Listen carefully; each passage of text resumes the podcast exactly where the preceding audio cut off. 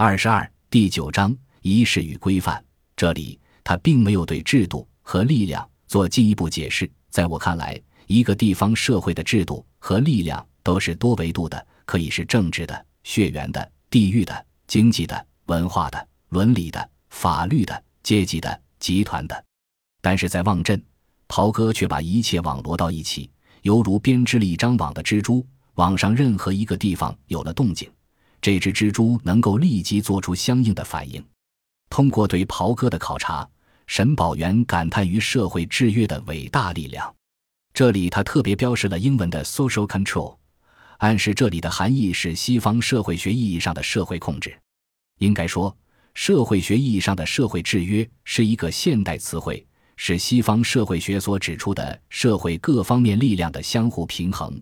中国历史上缺乏这样一个概念。一九三零年，美国俄亥俄州立大学社会学博士、大夏大学社会学教授吴泽林便出版有《社会约制》一书。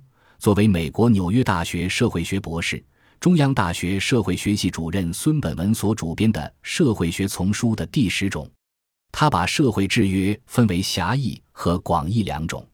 凡是代表社会团体而实施的约制。就是狭义的社会约制，或可称为社会的约制。如果说狭义的社会制约是从上而下的，那么广义的社会制约则是相互的，没有等级和阶级的。社会制约又可以分为武力的方法和会议的方法，前者只用暴力方法达到制约的目的，而会议方法则是用语言表达出来，还可以分为直接的和间接的。而沈宝元所表达的。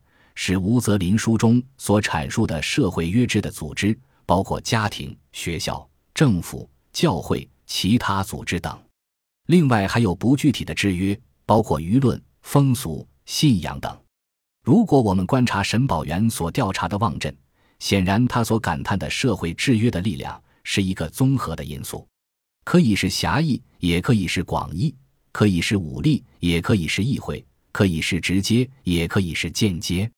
其实，这里的社会制约就是社会规范。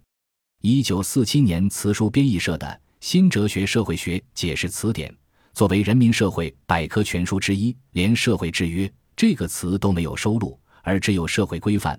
其实也是讲社会制约，因为人都是要在社会的规范中行事的。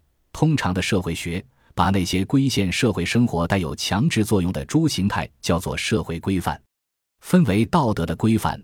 秩序的规范、法律的规范诸种，其实传统中国乡村的社会控制更多的是依靠人情和道德。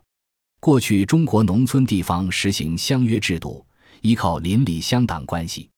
例如，乡约中一般都包括德业相劝、过失相规、礼俗相交、患难相续四大纲领，包含爱惜、规劝、勉励等合作和友情关系。过去乡村社会都有三约：社学、保甲、社仓。乡约为纲，三约为目。社学是教育机关，社仓是经济机关，保甲则是自治自卫的政治机关。这样，教育、经济、政治都包含进去了。但是在现代化过程中，原有的地方结构被打破了，代表地方的是乡公所和乡镇长，违法则送官承办。按照梁漱溟的说法。只注意事而不管人，缺乏了爱惜人之意。袍哥的社会控制应该是更接近中国的传统方法。他们以司法、以邦规、以自己的好恶代替国法。沈宝元利用社会学理论给他的理论知识，观察望镇的社会，发现当时人们没有意识到的问题，看到很多有意识、无意识或自动的社会制约，构成一种社会秩序，在社会的各个方面。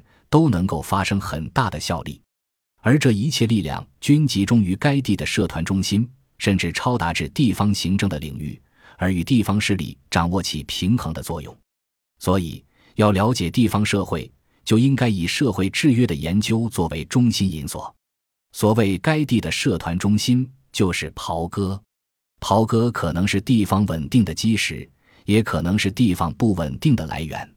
例如上面提到过的黎望镇，不远的金堂县的鹤松，根据地方文史资料的描述，贺的主要罪行是非法获取经济利益和欺负乡民。例如贩卖大烟毒品、枪支弹药。他从驻军手中弄到枪支弹药卖给外地，从外地弄回大烟毒品，强迫卖给当地烟馆，结果使竹高地区烟馆林立，染上烟毒者甚多，给社会造成很大危害。按照这篇传记的说法，一般民众经常受到贺的欺辱。贺任乡长期间，正值抗日战争紧张阶段，国民党政府急需大量新兵，征兵不够。只好实行一些变通办法。这篇传记称，他孤卖壮丁，吮吸人民血汗。政府给各地分配了壮丁任务，并拨给一定数量的壮丁款。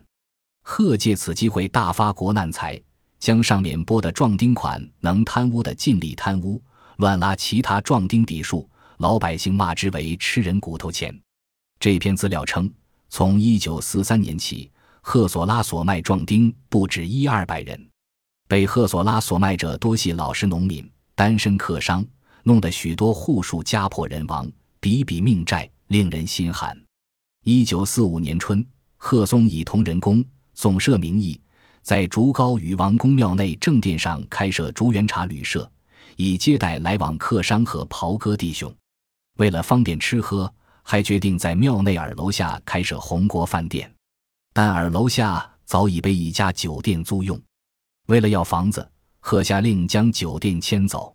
老板唐某一时未找到新址，未及时搬出，贺命人砸烂唐的酒店，强行拉唐的长子作为壮丁，后其子自伤终止，成了残疾，才得以脱身。唐因得罪了贺乡长，事后还专门卖了两头大肥猪，出钱请客赔礼，说了许多好话。从庙内耳楼下搬出才算了事。这篇资料还称，贺松的公开身份是乡长，但是暗里却已是坐地分赃的土匪头子，掌管了竹高附近黑白两道。每逢过年过节和红白喜事，兄弟伙军要以各种名目给其送礼。贺能长期称霸一方，主要是因有大批爪牙为其效力。他对爪牙也机会笼络利诱，给以小恩小惠。使一些人愿为他奔走卖命，但对不听招呼的，惩罚手段也极毒狠，轻则打骂，重则处死。下面这件事就充分说明贺松的心狠手毒。一九四四年农历腊月，同仁宫分社仁和宫全体歌老团年，邀请贺松参加。仁和宫因前社长病故，哥老们准备趁团年之际，一出新的社长。该社大爷刘府金一贯追随贺松，贺想趁此机会立刘为社长。但仁和宫另一个土匪出身的大爷郑国山子弹上膛，拍桌子反对，使贺埋下了除郑之意。后贺命杀手在烟馆内下手，将郑国山击毙在烟塔上。虽然大家知道这事是贺指使人干的，但谁也不敢再说什么。死者家属只好自己领尸回去。